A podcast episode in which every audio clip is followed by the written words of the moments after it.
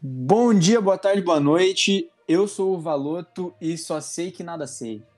Boa noite, gurizada. Aqui é o Didi e eu gosto de iogurte grego. Tudo bem? Olha, tem um amigo meu que me falou que tudo que é grego é melhor, viu? Fala rapaziada, meu nome é JP.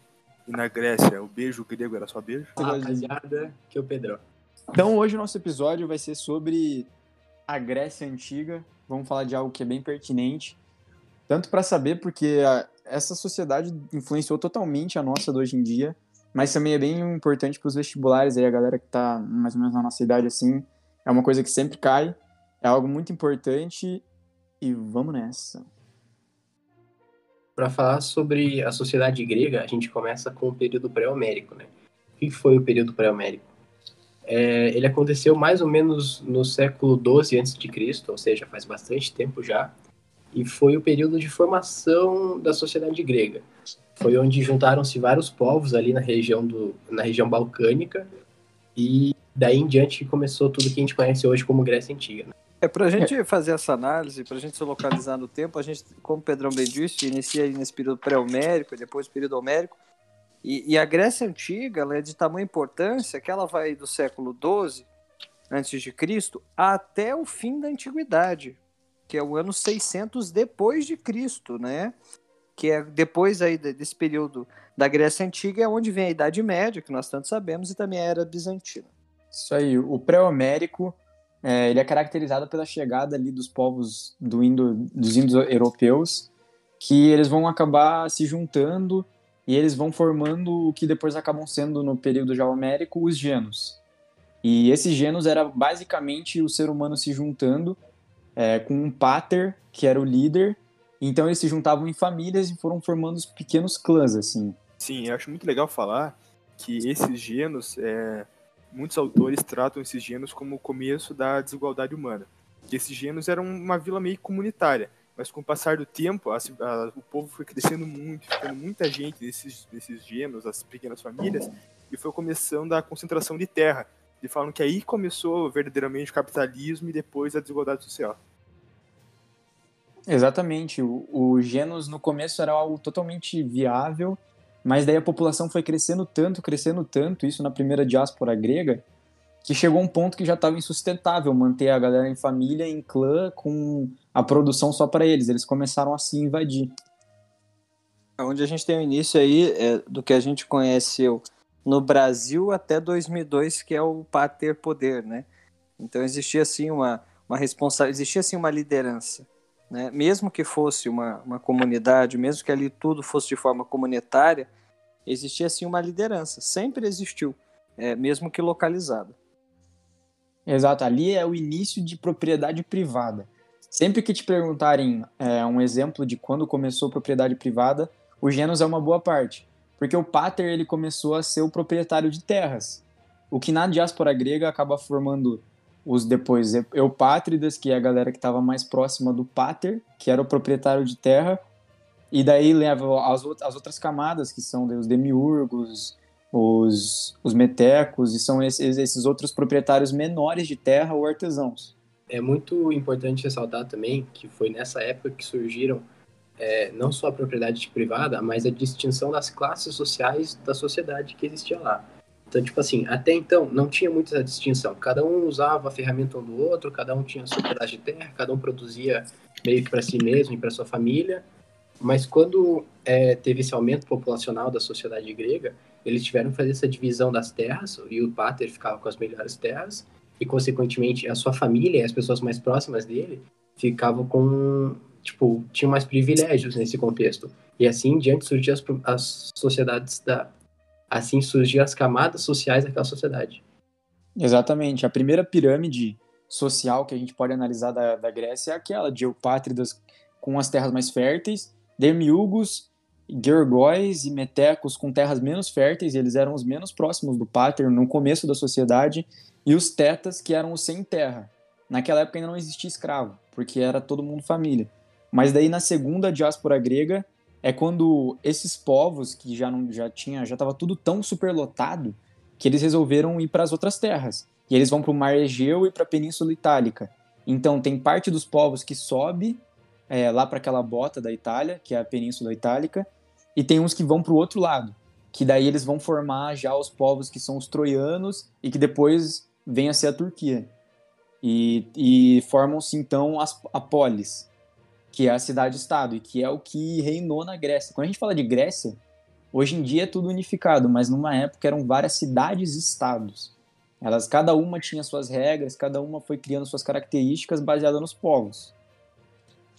Exato, cada um tinha uma organização social diferente, né? Uhum. Sim. Tipo, Atenas tinha, é, tinha escravidão por dívida ou guerra, mas Esparta tinha poucos escravos, assim. Então, cada polis agia de um jeito, socialmente, economicamente, enfim. É bom falar, para voltar naquele conceito que a gente tratou no podcast sobre Israel, do diferença de Estado e uma nação. Quando a gente fala de Grécia, muita gente pensa que a Grécia era um Estado. Tinha, sei lá, o rei grego, o imperador grego, mas como o Paulo falou, não era assim. Eram várias cidades. E por que, que era uma nação, uma nação grega? É, a gente trata como nação porque eles tinham um passado cultural semelhante. Como o Valoto falou, foram aquelas famílias do- dos pátrios que originaram todo esse povo que que pegou ali boa parte do Mediterrâneo. É por isso que a gente chama a Grécia, isso é bom para quem não vai vestibular, tem muita pegadinha, não um estado, mas sim uma nação, a nação grega. Exatamente. Os povos que foram ali, que foram esses que formaram os Genos e depois as Polis, são os Aqueus, os Eólios, os Jônios e os Dórios. Só que não se assustem, não precisa saber de todos, o que a gente mais vai focar é os Aqueus e os Dórios. Porque os Aqueus dão origem a Atenas, que é o berço da democracia moderna, e os Dórios dão para Esparta, que é algo que é muito curioso porque eles ficaram em constante guerra com Atenas e até chegaram a dominar em certos momentos. Então vamos falar de Esparta. Esparta foi originada pelos Dórios, como a gente tinha falado, e era uma sociedade militarista, uma oligarquia. O que é uma oligarquia? Uma oligarquia é quando tem pouquíssimas pessoas no poder. Oligo é pouco e arquia é governo, né? É comando. Então, os esparciatas comandavam Esparta, que eram os guerreiros plenos e que deram origem a essa grande sociedade que foi Esparta. É, Esparta é muito lembrada por essa característica dele de ser uma sociedade extremamente militarizada. E a coisa que mais é lembrada nesse, nesse momento e que cai muito também é sobre o treinamento que os soldados tinham naquela época para se tornar guerreiros de fato. Então, desde crianças, crian desde crianças, crianças já eram treinadas para se tornar soldados e batalhar, defender a cidade e tudo mais. E o treinamento que acontecia com eles era o agoge, que a partir de certa idade a criança era expulsa da cidade e ela tinha que sobreviver por conta, até que ela atingisse uma outra certa idade, que eu acho que era 14 anos, se eu não me engano, que era quando eles poderiam voltar para Esparta e se tornar de fato os guerreiros é, espartanos. Que o lado militar era tão importante para eles que eles se organizavam em dois reis. Um rei era o maior general do exército, que ele tinha igual poder ao outro rei, só que era tão importante, tão importante, que tinha um cargo só de rei pro cara que era o general do exército. Ele era composto por dois reis, um general do exército e um outro que cuidava da cidade, da religião e de outras coisas. Exatamente. Aquela Agoge, a galera ia com sete anos. Então, quando o filho. Ah, e lembrando, não é todo mundo. Eram só quem era descendente de Esparciata que podia ser guerreiro. Os esparciatos. Então era só a elite. Aham, era só a elite. E esse Esparciata foi, foi é a origem dos Eupátridas, da galera que era parente do Pater. Então era a nata da nata. Tipo, só a elite pequeniníssima podia ir pro exército, porque era uma honra. E depois o cara ia, com 14 anos, voltar pra cidade, e eles iam se preocupar totalmente em sair pra guerra e tal. E daí eles tinham uma idade que eles se aposentavam e viravam anciões e, e podiam aconselhar o rei, só que eram pouquíssimos que chegavam até isso. Mas, e como o JP falou, era uma diarquia. Tinham dois reis. É até legal falar dessa divisão social, né? Que eram os esparciatas, os periecos e os ilotas, certo? Certo, certo. Os ilotas Então- eram os escravos de, de, de guerra, assim, né? Que ficavam no, no Isso, os servos mesmo, né?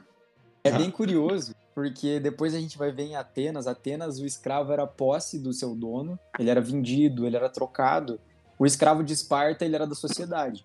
Então, o- a sociedade escolhia o que os escravos iam fazer agora. Em Atenas, era cada um tinha o seu mestre.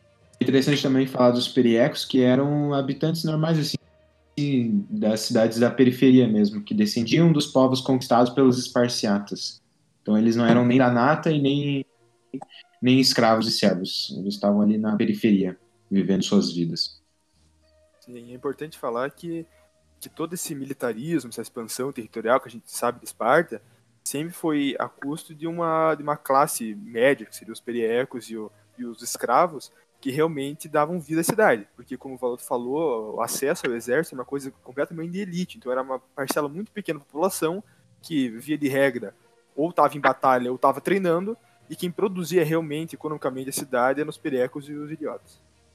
É, e os periecos também não tinham. Eles, eles pagavam impostos, é, mas eles não tinham direito político, tá? Só, só quem tinha eram os esparciatas. Importante ressaltar isso. É, uma coisa que é muito. É, que não é muito comentada também sobre esse período, é, especialmente Esparta, é que a polis ela tinha uma certa divisão, funcionamento interno. Então você tinha, por exemplo, você tinha a Acrópole, a Ágora, as zonas rurais, que era onde o pessoal é, onde praticava a agronomia, né? E em Esparta especificamente, é, você tem uma distinção do espaço público e do espaço privado, das terras públicas e da terra privada. O que acontece na época é que as terras mais férteis elas eram de domínio do Estado espartano. Então, quem tinha domínio sobre essas terras eram, era o Estado espartano, e as terras privadas, em contrapartida, eram as terras menos férteis. Sim. E é, é bem importante também a gente falar da, da, da, onde se, da posição da mulher nessas duas sociedades. É, em Esparta, a mulher ela era vista como a genitora de próximos esparciatas, a mulher da elite, é claro. Então, ela ia para o ginásio, ela fazia exercícios, competia com outras mulheres, porque eles tinham esse conhecimento que era é equivocado, em parte porque a genética não é afetada pelo que você adquire, né? Por exemplo, fazendo esporte e tal, essas coisas, mas eles achavam que uma mulher bem saudável tinha uma chance muito grande de gerar mais filhos e a prole dela ser cada vez melhores é, guerreiros. E isso era uma coisa muito importante da sociedade deles. Porque quando nascia algum, algum recém-nascido que tinha algum, algum defeito para eles, que seria algum, alguma necessidade especial, alguma coisa assim, eles já se descartavam instantaneamente o, o recém-nascido. O nome dos, dos fiscais do Estado que faziam isso eram os éforos. Então eles eram sim o Estado organizado, porque eles tinham fiscais, eles tinham escravos do exército, o Pedrão falou que eles tinham terra, só que não era uma democracia. Só o esparciata sabia disso, só o esparciata votava em, em lei. É, é bom diferenciar esse conceito de democracia, que a gente tinha em Esparta realmente não era uma democracia. Só que em Atenas, se você ouvir hoje o que, que era a democracia de Atenas, você pode até achar estranho. Mas em Atenas, que foi praticamente, a, praticamente não, a, a primeira democracia do mundo, era também um negócio muito elitizado. Realmente uma parcela da população que podia se eleger e falar na, na Ágora, era só muito mais no começo, primordialmente, uma elite pensante, né? Exato, a gente pode falar de Atenas agora, porque é, esse conceito de democracia é bem importante e era para todo cidadão. Todo cidadão tinha espaço na Ágora. Mas o que é ser cidadão? Para Atenas, você só era cidadão quando você era maior de 18 anos. Isso é o que os historiadores aproximam. Provavelmente era 18 anos ou 21. Tinha que ser um homem livre, filho de atenienses e nascido em Atenas. É, e homem. Não podia ser. A mulher não tinha essa posição também. Então era uma democracia questionável, mas para o padrão da época era uma democracia com grande participação do povo. A democracia na, em Atenas, qual que é o grande diferencial de Atenas, né? É, a, assim como as outras sociedades, as outras cidades-estado, Atenas também tinha sua divisão social. Existiam classes sociais mais acima e classes mais abaixo, como os escravos e tudo mais.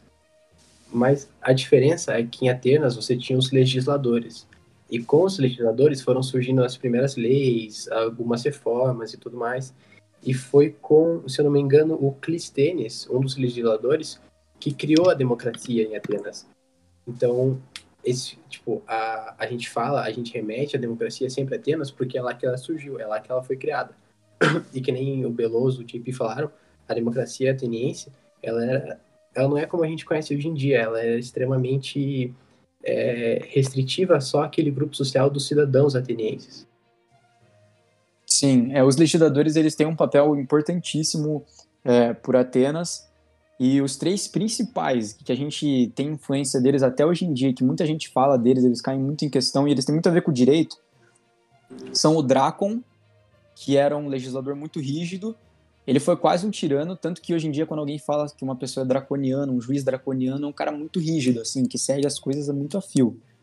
Tem o Solon, que ele é um outro legislador que ele tentou é, colocar a democracia antes do Clístenes, só que deu errado. Ele é, o exército e, e a, a, a igreja da época ficaram totalmente contra o Solon e isso levou à tirania. Então eles tiveram, não foi sempre uma democracia, eles foram construindo aos poucos e essa tentativa do, do Solon levou a três legisladores que, que eram tiranos. E daí entra o Clístenes e cria o que hoje o que a gente conhece, conhece como a, a democracia da época de Atenas. É, para a gente ter uma análise geral importante, é o, a, a, o conceito de democracia não mudou. O que mudou foi o conceito de cidadania. Né? É importante sempre ressaltar. Por exemplo, hoje no Brasil, o que, que se considera um, um brasileiro, né? uma pessoa que faz parte do Estado? Uma pessoa que seja nascida no Brasil, ou que tenha a sua cidadania, enfim, né? É, e lá, lá em, na Grécia, em Atenas, existiam outros componentes, como já foram dito anteriormente, mas o conceito de democracia ele continua o mesmo. As formas a qual ela é aplicada, obviamente, mudaram com o passar dos anos. Né? Então a gente tinha no início lá uma democracia, um governo do povo, né? É, um governo do povo que era entendido naquela época como, ó, vocês têm que ajudar a legislar, mas quem manda é, é o cara X, é o imperador, Hoje em dia a gente já não tem mais esse conceito, e pode ser que daqui a anos ele mude de novo, né? Mas o, o conceito da palavra continua o mesmo, a forma com qual ele se organiza que mudou. É, e é muito interessante o que o Cássio falou também é, sobre a forma como a democracia se apresentava, porque a democracia em Atenas ela era direta. Ou, ou, seja, você, você não elegia representantes que nem hoje em dia aqui no Brasil, por exemplo. Lá, o que acontecia era que os cidadãos que eram participantes da democracia, eles se reuniam na Ágora, discutiam as políticas públicas, eles é, eram os próprios cidadãos que se uniam e faziam é, o funcionamento do Estado. Exatamente, e isso mudou tanto a nossa sociedade que, misturando aqui mais com filosofia, é nessa época que surge Sócrates e os sofistas, e depois Platão. Por quê? Você precisa, é uma democracia que você precisa ir lá e falar. Então, a, naquela época, mais do que qualquer outra, você poder falar bem, expressar suas ideias e conseguir ser claro era muito importante. Então surgem os sofistas vendendo cada vez mais como ter uma boa oratória e como convencer as pessoas. E isso tanto que a gente vê depois em Gorgias, é, que, que eles eram caras que eram relativistas, porque é muito fácil convencer alguém sendo relativista, e eles depois Sócrates critica eles porque eles eram vazios. Eles falavam muito, falavam tudo para conseguir colocar as leis deles. Eles ficaram ricos com isso, porque quanto as pessoas pagavam para poder aprender isso, para falar bem na Ágora, e era algo totalmente criticado por Sócrates e depois por Platão. Tanto que Platão se frustra depois que Sócrates é morto justamente pela Ágora, que vota é, no, no, suicídio obrigatório dele para beber veneno de cicuta. E Platão se frustra totalmente com essa democracia e começa a criticar. É um crítico ferrenho da democracia. É, o, que a gente chama na antiguidade, na filosofia de sofistas, nós chamamos hoje em dia de coach. Então, é, para ficar mais fácil aí da galera entender o termo. É, é importante não, frisar o, é, Atenas, principalmente como berço, que o falou, de, da filosofia, né? E, primeiramente, os filósofos que que, que não sabia a origem da vida, a matéria, e que era arqué. Depois a gente tem lá Sócrates, Platão, Aristóteles, daí que em Atenas, primeiramente, começa esses pensamentos da filosofia e se espalham para a Grécia inteira. Exatamente, e era, lembrando, eu vou falar, da, eu acho que a gente não falou da pirâmide ainda lá. Eram os, em Atenas era diferente, eles tinham quatro camadas. Eles tinham Eupátridas, que eram descendentes diretos do Pater, daquela época dos Genos lá, os Demiurgos e os, e os Geomores, que eram a galera que era é, artesão, que tinha pouca terra, produtor local, uma classe média, é, comerciante. Os Metecos, que eram os estrangeiros. estrangeiro em Atenas era tratado muito em como inferior, porque o conceito de cidadania lá era filho de dois atenienses e nascido em Atenas. E os escravos que eram tratados como posse pessoal. Hoje em dia a gente ainda tem essa ideia xenofóbica bastante forte, né? Então a gente analisa o passado, mas entende que ainda existe muitos movimentos parecidos. É, e o JP trouxe bem aí o berço da filosofia, e não só da filosofia. A gente tem o desenvolvimento da música, o desenvolvimento da arte cênica, o desenvolvimento, o valor que trouxe da oratória, né, da retórica. Então a gente tem um desenvolvimento ali de uma base cultural que não é uma base cultural antiga, é uma base que moldou o que hoje nós entendemos é, pelo Ocidente. Né? Então, nós hoje temos muitas características que foram é, colocadas na época pelos gregos, né? É, em relação, por exemplo, ao teatro, e muitas coisas, muitos, muitos fatores. Exatamente. É bom frisar que essa época, para a gente se localizar, é na Grécia Clássica, que é quando tem Péricles. Melhor eu ir. É, que foi um dos dos mais famosos é, legisladores e comandantes de Atenas. E nessa época é quando Esparta começa a ter mais conflitos com Esparta. É, cada vez mais. Tinham outras cidades nisso, a gente fala só de, está falando só de Esparta Atenas para conseguir focar. Mas Tebas também era uma cidade muito grande da época e que começa a entrar em conflitos com essas duas cidades. E a gente pode falar dessas guerras também, né? E quando a gente fala de do mundo naquela época da Grécia, muitas vezes quando a gente trata na aula de história, a gente só fala Grécia, a gente ignora o que tinha em volta. Mas ao mesmo tempo, tinha um reino muito, muito forte e, e querendo se expandir pela, pela, pelo Mediterrâneo, que eram os persas. E essa foi a primeira grande guerra que a nação grega teve que enfrentar. Foi a guerra que a gente chama de guerras médicas, que foi a, Grécia contra. Acabei de falar, contra os persas. é, os persas eram um império absurdo na época comandados por Dário, e essa guerra começa com os persas atrapalhando o comércio de Atenas. É, e Atenas e Esparta eram, eles eram muito menores do que na época a Pérsia era, porque a Pérsia ela já tava, tinha dominado o Egito e partes da Índia. Então o Império Persa estava gigantesco. Exato. E o primeiro momento em que acontece a batalha é justamente pelo litoral, pela praia de Maratona, quando ali na praia de Maratona, quando o rei Dário ele tenta invadir Atenas pelo litoral. É, a batalha de Maratona, ela é mais conhecida, como a gente sabe hoje em dia, por causa da maratona que existe, né? Aquela corrida de 40 quilômetros. E por que que a gente conhece a maratona como hoje, como hoje em dia? Porque na época, os persas tentaram invadir a Grécia pelo litoral, como já disse, é, na, na, na praia de Maratona. E aí, o general ateniense, o Milcíades, ele enviou o soldado Fidípedes até Esparta para buscar ajuda, só que os espartanos se recusaram a lutar junto com os atenienses. Então ele teve que voltar para a batalha. Então ele voltou, lutou tal, e Atenas venceu essa batalha contra os persas. O que acontece é que o Fidípedes foi mandado de novo pelo mesmo general para voltar até Atenas e mandar a notícia. Então, tipo, o maluco teve que sair da praia, ir até a Esparta buscar ajuda, não conseguiu, voltou, teve que ir até a cidade de Atenas para contar a notícia. E nessa corrida, que durou, que teve o um percurso de 40 quilômetros, que nem a gente conhece hoje em dia, o cara chegou na cidade de Atenas e quando ele foi contar a notícia, ele morreu. Ah, então, é por isso que hoje ele ah, chegou na cidade, falou assim e morreu. Daí por isso que hoje em dia a gente tem a corrida da maratona com 40 quilômetros. É da hora, eu não sabia disso. 42. É, que... é o, o corredor da. Carro, não, não. Corredor Ele morreu antes. Evolui, evoluímos também. Hoje em dia é 42. Antigamente 40. 40, 40 mata as pessoas. Uma corrida meio matante, assim. é, as guerras médicas no começo foi com domínio persa. Porque Temístocles mata Darius, mata Dario, e então o Xerxes toma o poder dos persas. E ele tanto que é o Rodrigo Santoro no filme do 300, dois, quem quiser ver aí.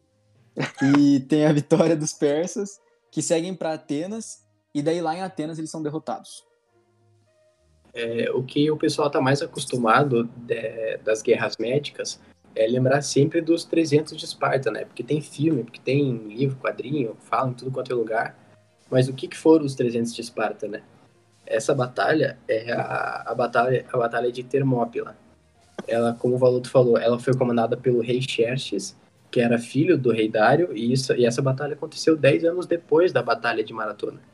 E o que acontece? De novo, os persas tentaram invadir a Grécia, só que dessa vez eles obtiveram mais sucesso do que contra Atenas. E quem foi defender Esparta nesse momento foram 300 soldados liderados pelo rei Leônidas. Só que todo mundo já conhece a história e infelizmente eles não ganharam essa batalha.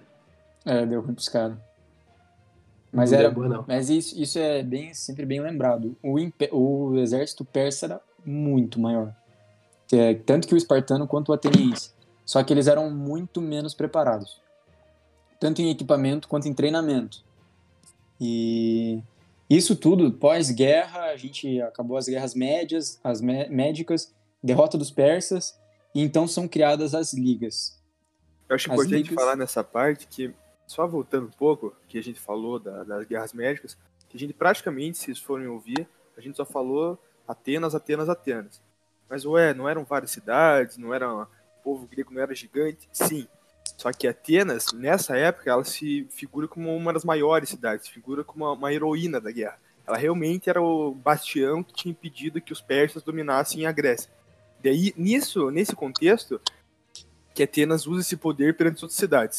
Que nem o Valuto falou, vai criar, vão se criar duas ligas. Uma liga por- de, de Atenas, primeiramente, que era, que era a Liga de Delos, Confederação de Delos, que, que Atenas ela juntava dinheiro das cidades próximas que faziam parte da liga.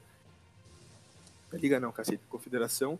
E com esse dinheiro ela, é, a princípio, usaria para melhorar o exército, essas coisas. Só que com o tempo eles foram vendo que a, que Atenas pegava esse dinheiro e construía coisa na cidade, melhorava, usava dinheiro para eles. Então, na realidade, tem uma cisão de ter, de um lado, a Confederação de Delos e a Liga do Peloponeso, que essas Liga do Peloponeso eram mais as cidades que estavam é, estremecidas com Atenas e por, por liderança de Esparta criaram outra outra confederação, né, que no caso era a Liga de Liga de Peloponeso. Exato, o ego ateniense aí estava muito alto. Eles tinham acabado de derrotar o maior império da época, então eles estavam achando que eles, eles podiam dominar totalmente a Grécia. Só que Esparta também era uma cidade com um ego bem grande e não se deixou levar por causa disso, porque Atenas acabou impondo que os outros pagassem para ela. E como o JP falou, eles acabaram desviando e usando esse dinheiro em prol da cidade deles. E aí a gente vai para o próximo conflito, que aconteceu em 431 a.C., que é a Guerra do Peloponeso. Então, as guerras médicas começam principalmente. É, começa primeiro com o conflito entre os gregos e os, e os persas, mas depois a, o esquema se inverte os gregos começam a batalhar entre si. Por isso que esse período é conhecido como o período de crise da civilização grega. E, basicamente, é, é isso. É, basicamente é isso. Os gregos começam a batalhar entre si. É, Esparta e Atenas se destroem, é, fica irreconhecível, e daí surge aquela pequena cidade que eu tinha falado há um tempo, que é Tebas, e simplesmente tenta dominar tudo. Eles ela viu que Esparta estava totalmente destruída e Atenas estava totalmente enfraquecida. Atenas que tinha um investimento de alguns anos de, de Liga de Delos, que eles pegavam dinheiro dos outros, e Tebas e Atenas acabam guerreando. É, e uma das razões fundamentais aí para essa guerra foi o crescimento exa- exacerbado do poder ateniense, é, o qual os espartanos temiam tanto, né? Então foi aí uma das razões fundamentais para essa guerra acontecer. Só que Atenas acaba destruída na Guerra do Peloponeso. Essa guerra durou mais de 10 anos. Então não é fácil você se manter. Você acabou de destruir, o, de, de ganhar do Império Persa. Já estava enfraquecida. Então vem Esparta e destrói Atenas e depois surge Tebas. Ah, inclusive Tebas estava apoiada pelo que restou de Atenas. Porque Esparta estava fazendo exatamente a mesma coisa que Atenas tinha feito. É, e Tebas surge com o investimento do que restou de Atenas e toma tudo. O resultado é, uma Grécia totalmente enfraquecida e que então surge uma figura que a gente tanto conhece, que é Alexandre Magno. Nossa, que calor. Na verdade, surgiu Felipe II antes, foi o pai do Alexandre o Grande, que são os macedônicos, e que eles acabam, macedônios, desculpa, que acabam tomando tudo. Sim, é, porque é legal falar que, que foi uma, uma guerra de quase 30 anos, que é, ou era hora é, Atenas batendo Esparta, Esparta batendo Atenas, e os dois enfraquecidos, e vinha outra cidade-estado e guerreava junto, e isso abriu, e esse caos abriu para para esse estado que eu acabei de falar, que era a Macedônia, para realmente passar o rodo na Grécia inteira e conquistar tudo. É, não à toa, essa ficou conhecido posteriormente como o suicídio grego, né? O pessoal batalhou entre si, se mataram lá, destruíram as cidades, tipo, uma tava por cima uma hora, daí depois a outra, e isso só enfraqueceu as cidades-estado para que depois chegassem os macedônios e invadissem a região e dominassem todos os povos tal. E esse período posterior ficou conhecido como período helenístico. Exatamente. Por que helenístico? É... A gente não falou isso, mas a região da Grécia era chamada de é, Helena, na época da, da Ilíada, e que, que a gente não falou também, mas na Ilíada e na Odisseia, que foram os grandes escritos, escritos não, porque não está escrito a Ilíada e a Odisseia, mas os grandes cantos que falam que foi de Homero. E então já era as sociedades da época eram conhecidas como é, as, sociedades descendentes de, de Helena daquela época e surge então o helenismo, que era uma mistura da cultura grega, que a gente falou da nação grega, tanto ateniense quanto espartana, quanto de Tebas, quanto das outras cidades que dominaram, é, junto com a macedônica.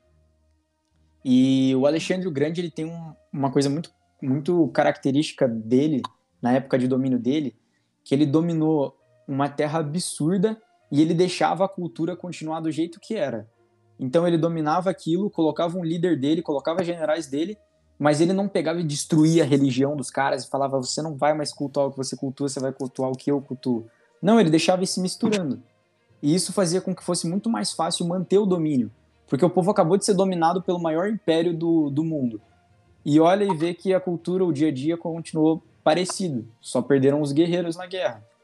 É, é legal falar desse período helenístico que muitos historiadores tratam como um dos grandes responsáveis pela cultura que a gente tem atualmente no Ocidente teve uma, uma fusão, como falou, falou, de várias culturas, da, da Grécia, da, da, Macedônia, da Ásia, com muita interação, interação boa. É, é, o surgimento de muitos grandes matemáticos, da filosofia, muitas coisas que para a gente hoje são nossos pilares básicos de cultura. Exatamente, é algo que baseou totalmente a gente. O Alexandre o Grande ele vai se expandindo e e vai e ele não para, ele vai misturando totalmente essas, essas culturas.